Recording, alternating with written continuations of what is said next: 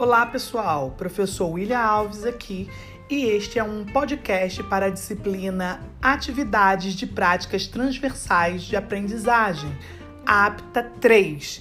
E neste tópico abordaremos uma questão importantíssima no que tange a raça e etnia. Você sabe qual é a diferença entre raça e etnia? A diferença entre raça e etnia, pessoal, é que a etnia ela determina as características de um grupo por seus aspectos socioculturais. Já a raça, ela seria definida por critérios físicos ou biológicos para diferenciar os indivíduos. Nesse sentido, a raça se referiria às características físicas de uma pessoa, como a estrutura óssea, a cor da pele, do cabelo ou ainda dos olhos. Enquanto isso, a etnia refere-se a fatores sociais e culturais, como tradições e a linguagem, por exemplo. Apesar de o termo raça ser utilizado no senso comum, no dia a dia, é muito incorreto, gente, a gente afirmar que a espécie humana ela possui diferentes raças. Isso porque o DNA entre as pessoas com diferentes características físicas varia em menos de 0,1%. Para a ciência, isto não justifica a criação de subespécies ou subcategorias de seres humanos. Mas afinal, que é raça? A raça é uma categoria de seres vivos com características em comum, ou seja, são da mesma espécie. No entanto, é popularmente utilizada a palavra raça para se referir a grupos étnicos distintos, como brancos, negros e asiáticos, e até mesmo povos de religiões e culturas diferentes e próprias. Porém, tendo em consideração a genética dos seres humanos, o consenso científico de que só existe a raça humana, é incorreto afirmar que uma pessoa branca e negra, por exemplo, seriam de raças diferentes.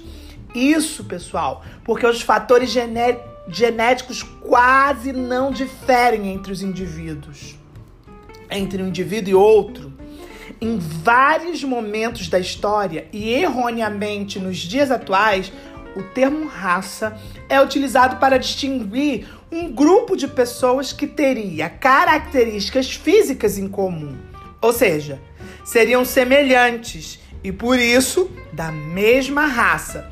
Essas características envolvem a cor da pele, dos olhos, tipo de cabelo e etc. Mas a aparência de uma pessoa, ela não pode, ela não deve definir como sendo de uma raça diferente. Pois os estudos genéticos mostram exatamente o contrário. Por exemplo, a cor da pele, desculpa, a cor da pele de um indivíduo pode mudar drasticamente em apenas 100 gerações, ou seja, cerca de 1.500 anos, como resultado de influências ambientais. Desta maneira, o consenso é de que a raça humana deveria, deveria ser classificada apenas por etnias. Uma vez que, neste caso, fatores sociológicos são considerados mais relevantes que os fatores genéticos. Ainda que os indivíduos apresentem diferenças fenotípicas na aparência física, né? Logo, o conceito de raça na biologia, ele não é aplicado a seres humanos, somente a animais, como cães e gatos. Agora, e a etnia? O que vem a ser a etnia? A palavra etnia, ela vem do grego ethos, que deriva a palavra ethos, que significa costume ou seja, representa uma população que possui uma origem comum, as mesmas tradições, a mesma língua, a mesma cultura, a mesma religião.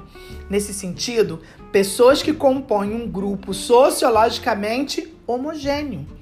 Assim sendo, a palavra etnia ela não é considerada um sinônimo de raça, uma vez que essa última, né, é, ela seria definida por diferenças genéticas. Me refiro à raça, tá, pessoal?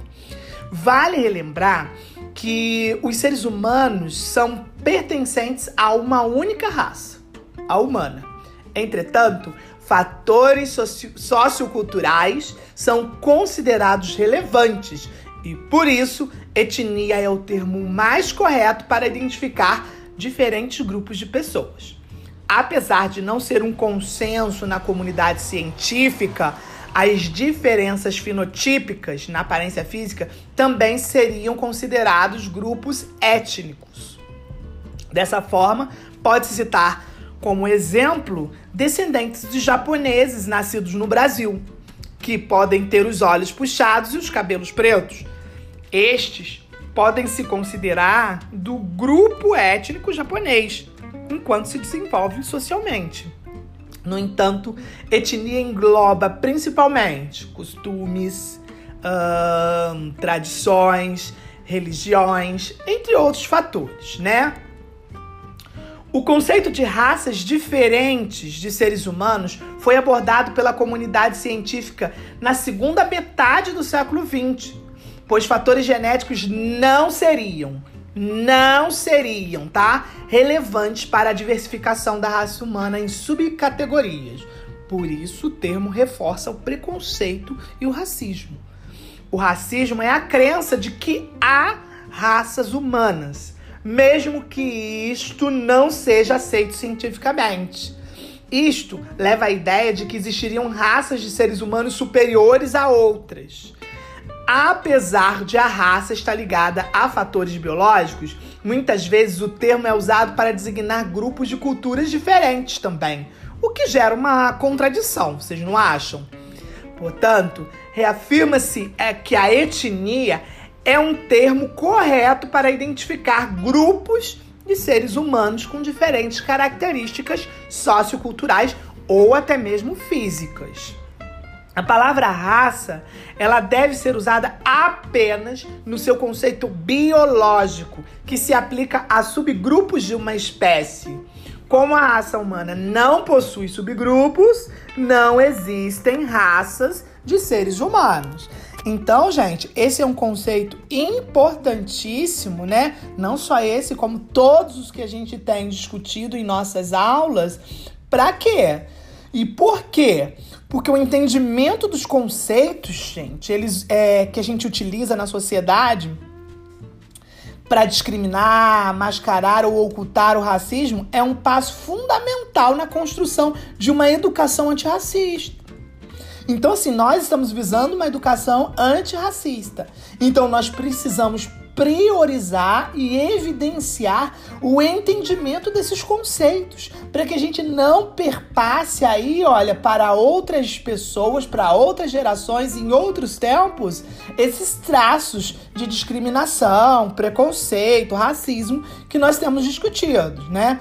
E ne, ne, nesta Neste podcast e no nosso próximo encontro online, nós vamos rediscutir alguns desses conceitos e em que, em que direção, né?